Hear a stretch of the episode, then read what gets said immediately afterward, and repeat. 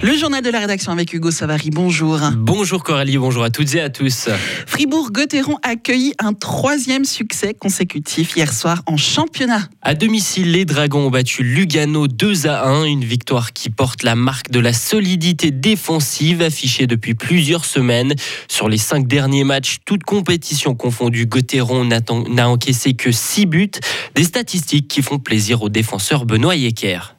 Ouais, c'est assez beau. Après, voilà, comme je dis tout le temps, euh, on est 5 euh, derrière au milieu de zone et puis, puis en attaque. Mais c'est clair que notre jeu défensif est bon, est vraiment bon ces, derniers temps. Euh, défenseurs, on, joue bien, on garde le puck, on est assez agressif. Les centres viennent très vite nous aider, nous aider aussi. Dès qu'il y a une bataille dans le coin, ils viennent nous aider à récupérer le puck.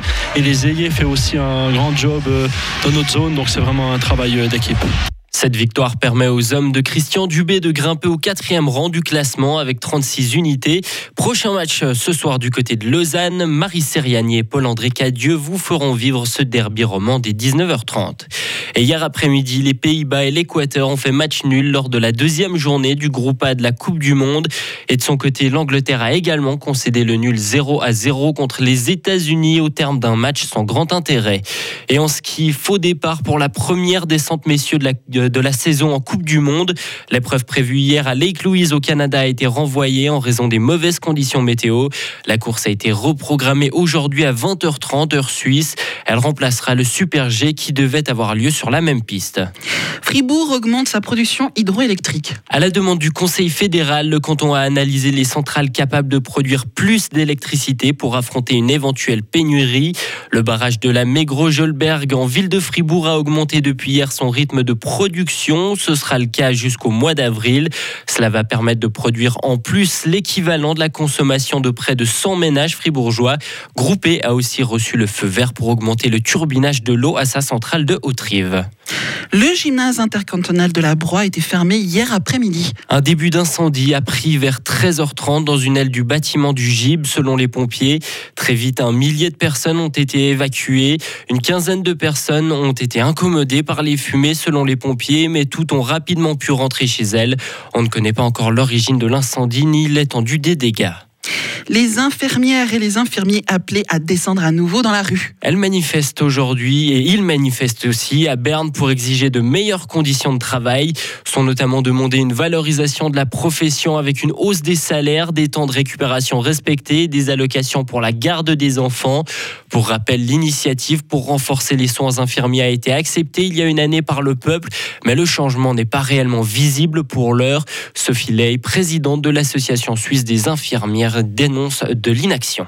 Ça fait plus de, 30 ans que nous disons qu'en Suisse, il y a des conditions qui sont extrêmement difficiles, qui se péjorent d'année en année, que les choses deviennent de plus en plus complexes. Donc, c'est normal de retourner pour dire les choses. C'est normal de continuer à dire que les conditions ne sont pas euh, positives pour le personnel et donc que l'on doit faire très attention parce qu'il s'agit aussi de garantir que les patients et les patientes, la population, puissent avoir accès à des soins de qualité demain, à l'avenir. Et donc, il faut prendre des mesures maintenant. C'est vrai qu'il faut continuer à le dire parce qu'il n'y a rien qui s'est fait jusqu'à maintenant. Suite à l'initiative pour des soins infirmiers forts, le Parlement va finaliser ces prochaines semaines la loi sur l'encouragement de la formation des soignants. Un nouveau bombardement russe a fait plusieurs morts en Ukraine. C'est la ville de Kherson dans le sud du pays qui a été visée. 15 civils ont perdu la vie dans l'attaque. Pour rappel, l'armée ukrainienne avait libéré Kherson tout récemment. Et dans le même temps, le président Volodymyr Zelensky a annoncé que plus de 6 millions de foyers ukrainiens étaient affectés par des coupures d'électricité. Les fermes sont toujours plus nombreuses à disparaître en Suisse. Un déclin qui alarme l'association des petits paysans. Une pétition a été déposée cette semaine à Berne pour appeler le Conseil fédéral à agir. L'association demande d'encourager les petites exploitations et de soutenir les jeunes pour acheter des terres. Elle souhaite aussi revoir le fonctionnement des paiements directs. Donat Capaul est agriculteur au Jura bernois et membre du, du comité de l'association des petits paysans.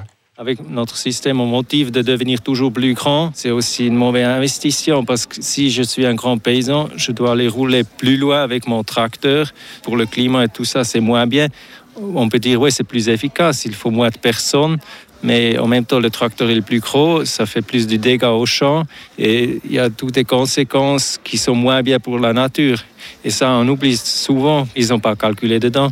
Et les paiements directs, parce qu'ils ont sur la surface, il faudrait qu'ils sont dégressifs, ça veut dire le plus gros qu'il est le paysan, le moins il touche par hectare, à notre avis. Le nombre d'exploitations agricoles a diminué de moitié en 40 ans. On en reparle plus longuement tout à l'heure dans notre éclairage à 7h30. Retrouvez toute l'info sur frappe et frappe.ch.